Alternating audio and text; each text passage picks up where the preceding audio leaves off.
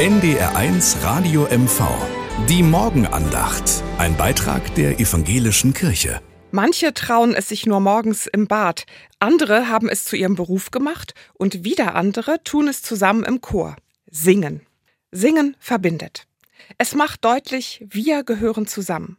Wir singen zwar vielstimmig, stimmen aber alle das gleiche Lied an.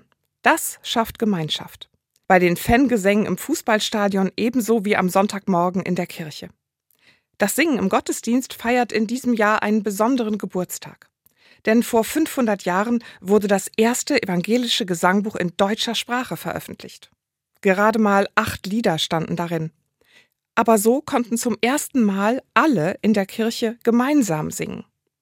Das lag besonders Martin Luther am Herzen. Der evangelische Reformator hat nicht nur die Bibel ins Deutsche übersetzt, sondern auch viele Lieder in deutscher Sprache verfasst. In den Kirchen wurde zu Luthers Zeiten vor allem von Priestern oder Chören bis dahin auf Latein gesungen, was kaum jemand verstand. Vom Mitsingen ganz zu schweigen. Lieder in deutscher Sprache aber konnten nun alle verstehen und vor allem mitsingen. Das evangelische Gesangbuch ist eine Erfolgsgeschichte geworden.